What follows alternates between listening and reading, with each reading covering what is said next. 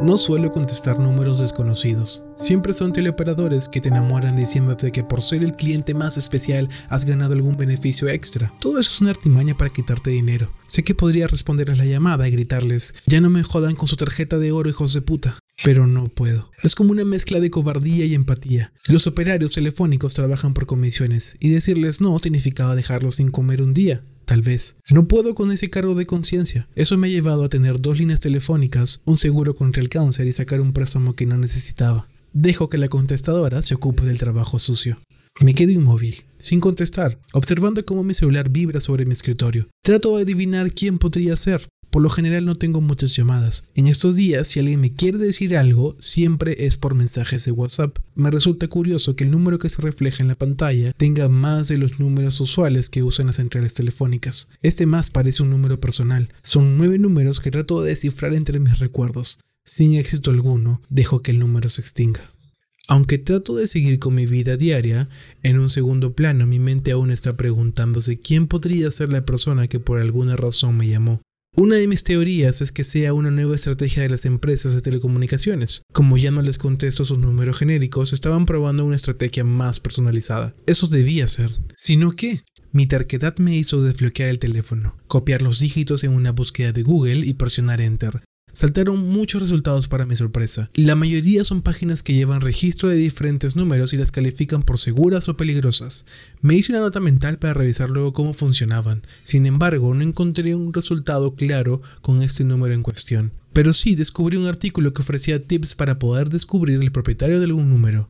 Lo leí rápidamente y recomendaba buscar ese mismo número en redes sociales como Facebook. Las personas a veces asociaban de manera pública su número personal. Me advertía igual que cada vez eran menos los usuarios que lo hacían. Yo en lo personal no recuerdo haber asociado mi número a ninguna red social. ¿Se imaginan tener algún teleoperador de Facebook que me quiera cobrar por publicar? Apuesto que acabaría pagando y no usaría el servicio. Si casi ni lo uso ahora que es gratis, le paga mucho menos. Sin muchas ilusiones, abrí una pestaña nueva y entré a mi cuenta. Tenía algunas notificaciones sobre grupos de intercambio de libros a los que pertenezco y otras sobre discusiones respecto a las películas de Star Wars. Hice otra nota mental de salirme de este último. Siempre había peleas sin sentido sobre qué trilogía es mejor y desconfío mucho de los que no creen que fue la primera. Por primera me refiero a la fecha de grabación y no por la cronología de la historia. Voy ingresando los números mientras que analizo todo el tiempo que estoy perdiendo y que podría estar invirtiendo en terminar todos mis pendientes laborales y acabar más temprano hoy, pero no.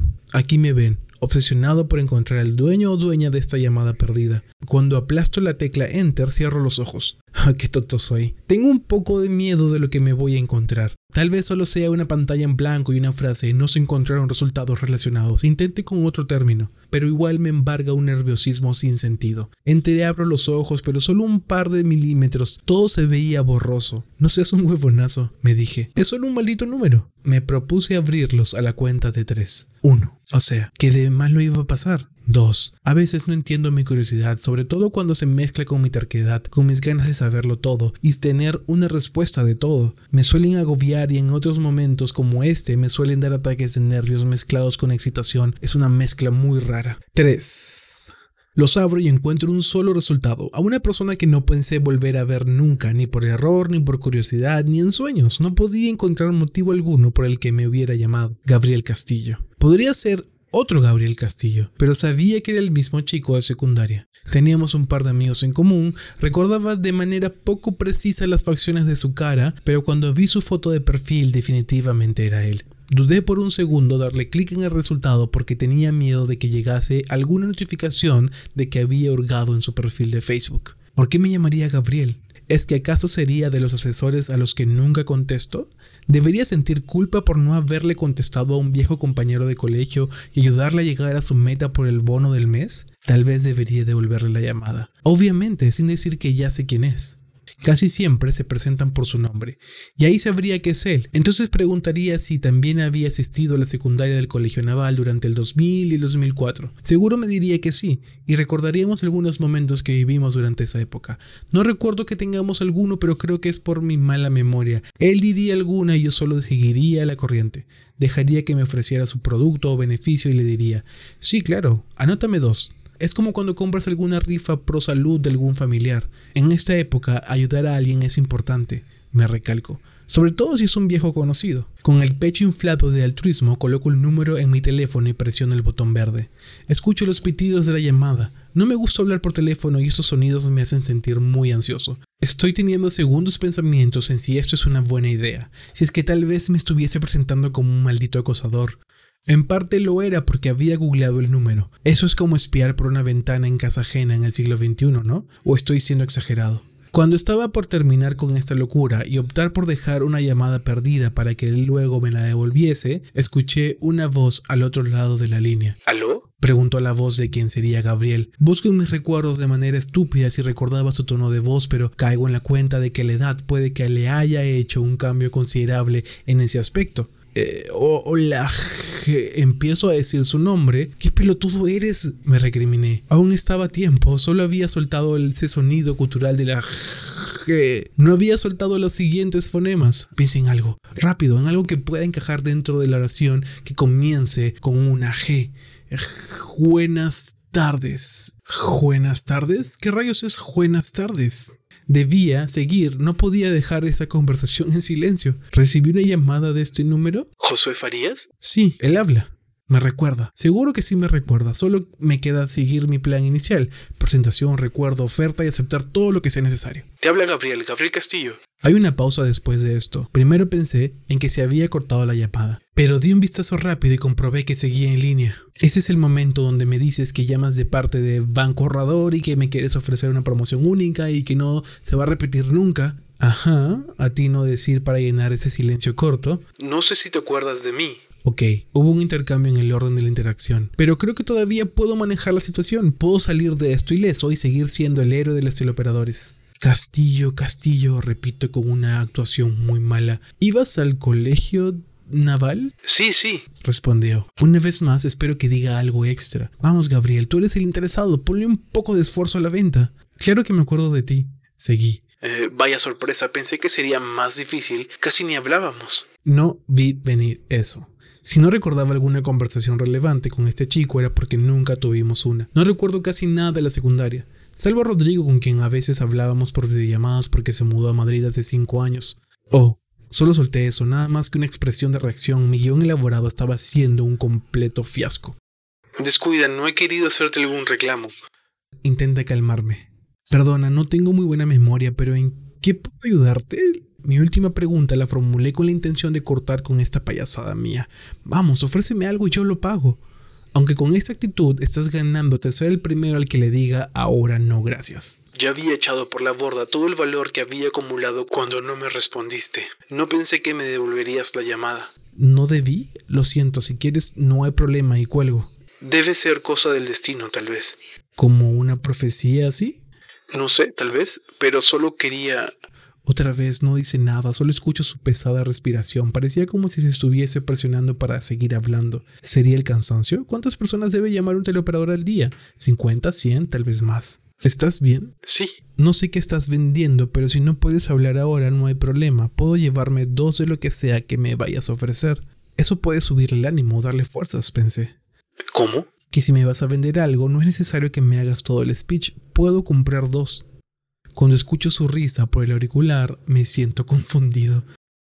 Lamento decepcionarte, pero no tengo nada que venderte hoy. ¿Así? Me siento bastante avergonzado. Se me acelera el pulso. Debería colgar y bloquear su número para no volver a cruzarme con Gabriel nunca más y recordar el papelón que hice por teléfono. Por cosas como estas odio la comunicación de voz. No puedo leer expresiones corporales ni faciales que me permitan entender los mensajes o las intenciones de los emisores. Tal vez no debí llamarte, o tal vez sí vaga como si se lo dijera a él mismo y no a mí. Lo siento, Gabriel, creí que eras uno de esos teleoperadores. Leí un artículo tuyo. Confiesa de pronto. Eso no me dice nada, porque he escrito muchos artículos en diferentes lugares. Eh, ¿Qué honor? Suelto sin saber qué otra cosa podría decir que elimine el sinsabor que me acababa de dejar la incómoda situación. Sí, sí, no sabía que eras escritor. Periodista realmente. Le corrijo como un acto reflejo. No sé si sea escritor. Pero escribes por profesión, ¿cierto? Sí, eso hago. Entonces, ¿eso no te hace un escritor? En ese sentido de la palabra puede que sí, pero por lo general es un sustantivo asociado a la literatura, no escribo ficción.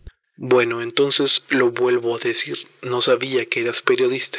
Algunos dicen que soy escritor, le digo en broma. Él se ríe, yo me río, me siento un poco más calmado. Cuando vi tu foto me acordé de ti. No has cambiado mucho que digamos. Tú tampoco, quise decirle, pero él no sabía que yo había visto su foto de perfil de Facebook. No podía caer en la misma trampa dos veces. Mm, ahora tengo una cicatriz en la frente. Me la hice cuando estaba en la universidad. Es pequeña, pero ahí está. Yo me rompí el brazo en la universidad. Tengo una cicatriz más grande. Me tuvieron que clavar el hueso y todo. Me estremecí ante la idea grotesca de un hueso siendo amartillado. No es una competencia, Castillo. No, para nada.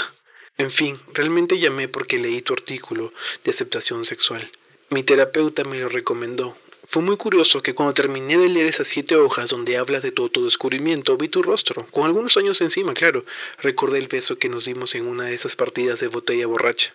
¿Había besado a Gabriel? No lo recordaba. Y si lo había hecho, debió ser como parte de los retos adolescentes que teníamos cuando ya andábamos muy borrachos. Curioso, siguió él porque ese beso es el núcleo de mis problemas de autodefinición según mi terapeuta. Yo no lo recuerdo, lo siento. Eh, no, no estoy reclamando, no, no, te disculpes, Farías. ¿Lo siento? Ahí va otra vez. Perdón, bromeé. Nos volvimos a reír como si fuéramos dos viejos amigos, cuando realmente solo fuimos dos extraños, que coexistimos en un mismo espacio geográfico durante algunos años. Yo, yo recuerdo la mezcla de la cerveza y la sandía, Sí, en esa época usaba un protector labial de ese sabor. Tal cual. Recuerdo que me sentí raro y dije que quería ir al baño. Todos creían que ibas a vomitar. Realmente quería ocultar mi erección.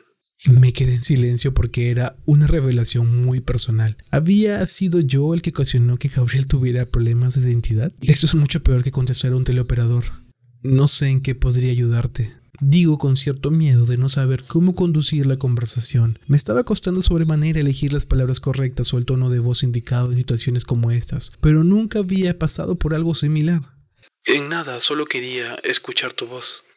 Yo comienzo a decir. Es lo más acosador que he dicho en mucho tiempo. no quise sonar así, es, eso es todo de hecho, solo quería escucharla y colgar. Disculpa que insista, pero no sé cómo poder ayudarte.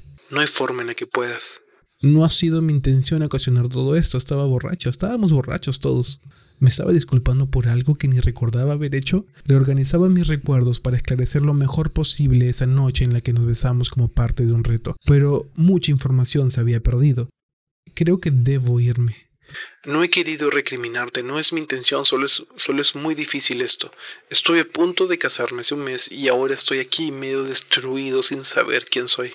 Podía dejarlo así colgar y hacer como si esto nunca hubiese pasado? Si no podía vivir con el cargo de conciencia que un teleoperador no tuviera para su desayuno al día siguiente, ¿era capaz de dejarlo en ese estado? No hay una respuesta definitiva, Gabriel. Somos un conjunto de errores y aciertos. Solo debemos aceptarlo. Es lo más difícil, pero no es imposible. ¿Qué pasa cuando no hay aciertos? Siempre hay uno. Tal vez esta llamada puede ser una. Escucho que está llorando. Escucho cómo soba algo contra su cara para limpiar sus lágrimas. Quisiera ver su expresión, quisiera estar a su lado para abrazarlo y decirle, todo va a estar bien. Aún sabiendo que es una afirmación poco segura porque son posibilidades muy inestables. Ha sido bonito hablar contigo. Admiro todo lo que has hecho. Eres como una celebridad. Ha sido un reencuentro agradable, Gabriel. No creo que sea una celebridad, solo un ser humano con palabras indicadas. A veces también me siento mal. No está mal eso de estar mal. Eso es lo que dice mi terapeuta. Tienes suerte de tenerlo. ¿Eso puede ser un acierto entonces? Ya tienes dos. Sonará jalado de los pelos, pero puedo proyectarlo sonriendo al otro lado. A pesar de que no lo esté mirando, sé que he podido regalarle una sonrisa. ¿Es suficiente? Bueno, te dejo. Adiós. Cuídate. Y vuelto, pero no cuelgo. No lo hago porque quiero esperar que sea él quien lo haga y no sentir la culpa encima. Deshacerme de cualquier daño colateral que provocara esta llamada. Tengo las manos atadas y lo mejor que podía hacer era un par de frases motivadoras. Dentro de mí soy consciente de que las oraciones para subir el ánimo son solo analgésicos temporales para el dolor. Aún escucho su respiración. Está ahí esperando que yo sea quien jale el gatillo. ¿Sigues ahí? Le pregunto en voz baja. Eh, sí. Confiesa tímidamente. Puedes no colgar si quieres. ¿Quieres?